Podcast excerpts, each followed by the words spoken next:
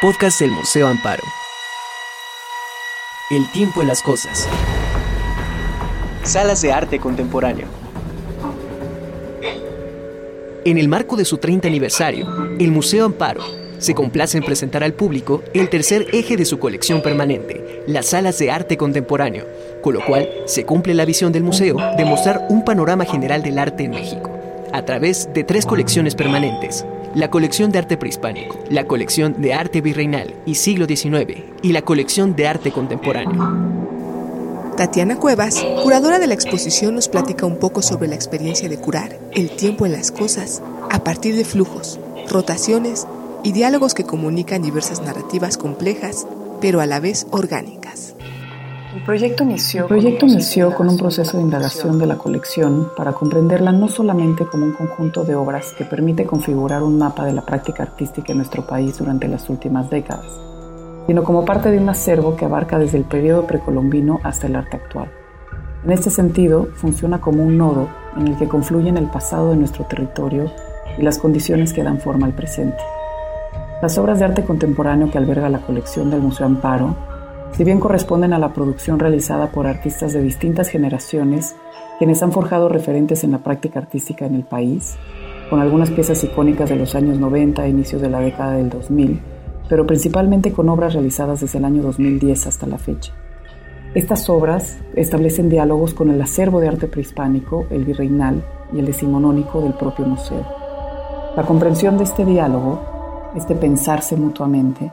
me permitió plantear la posibilidad de contraponer temas y motivos presentes en distintas épocas, en los que se entretejen ideas y preocupaciones que se presentan de manera cíclica a lo largo de la historia. De ahí el título de la exposición, El tiempo en las cosas, que sugiere una de las cualidades inherentes al objeto artístico, la de constituirse como fragmento de un contexto determinado, fungir como un contenedor de ideas que conducen a escenarios diversos del pasado y del presente, cristalizados en el imaginario colectivo. En la colección de arte contemporáneo de alrededor de 400 obras, Tatiana Cuevas ha seleccionado 60 piezas, en donde se incluye el trabajo de fotógrafos emblemáticos como Katy Orna, Graciela Iturbide, Rodrigo Moya y Lourdes Grobet, de artistas paradigmáticos como Matías Guerix, Francisco Toledo, Vicente Rojo, Helen Escobedo o Eduardo Terrazas, piezas clave de artistas que jugaron un papel fundamental en el despunte internacional del arte mexicano de los años 90, como Gabriel Orozco y Francis Alice. La exposición aborda distintas líneas temáticas, como fragmentos y discursos, impacto y renovación, deterioro y violencia, naturaleza e imaginarios, pulsiones y transgresiones, paisaje y territorio.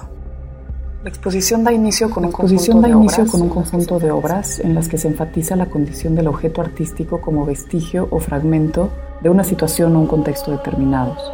en el cual se concretan el pensamiento, los hábitos, las acciones y afectos de comunidades e individuos. Uno de los conceptos centrales de esta sala es la idea de que no solo la historia, sino también el presente, están conformados por discursos en flujo que se construyen a partir de vestigios materiales cuya interpretación se transforma periódicamente,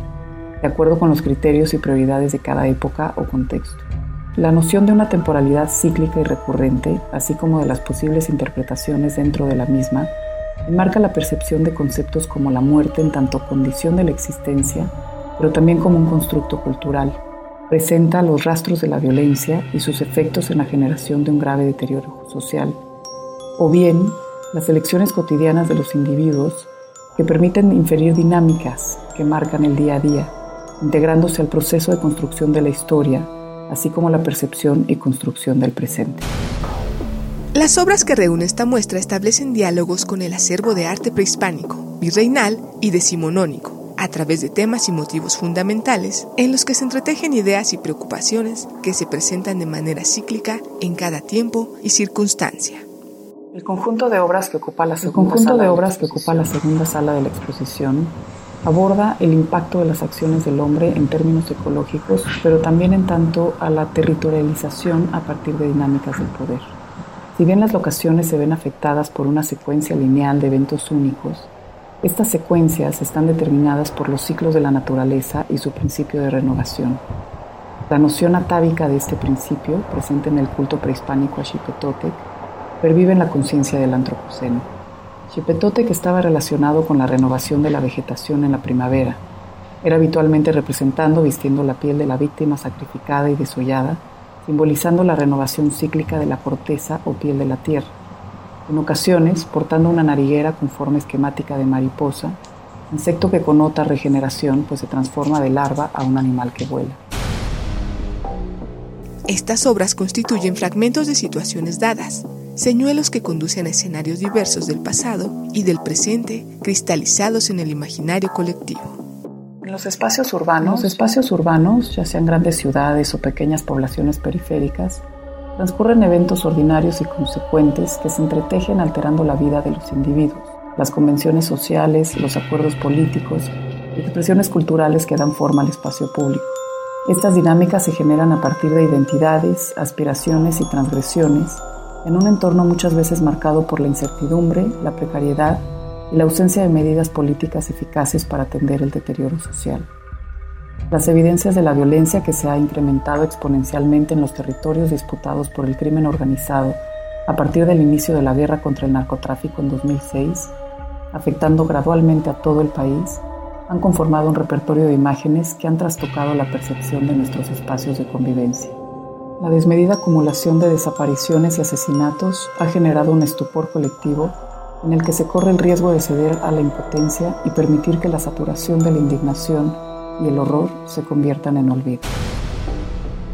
En cada bloque están presentes repeticiones de cuatro nociones centrales, el tiempo, el territorio, las fuerzas de la naturaleza y las motivaciones humanas.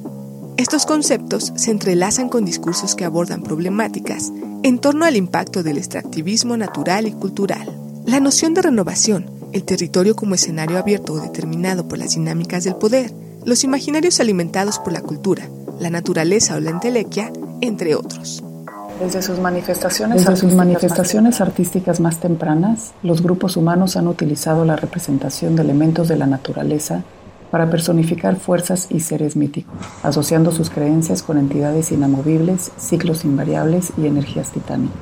En esta sala se presenta una obra que integra una de las premisas centrales de la muestra, la vinculación en un mismo terreno de interpretación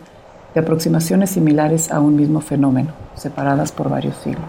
La colección de esculturas elaboradas para imaginario vegetal por Sofía Taboas y Eduardo Avaroa, en colaboración con varios artesanos de México, reúne imágenes provenientes de una investigación de plantas fantásticas en documentos históricos y literarios del mundo, así como de imágenes científicas contemporáneas. La obra surge del interés por cohesionar una diversidad de imaginarios fantásticos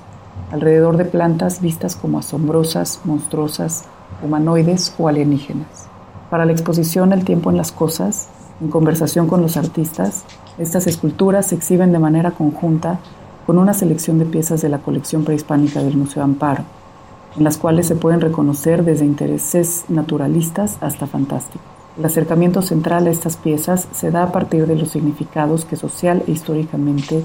se les ha atribuido a estos elementos naturales,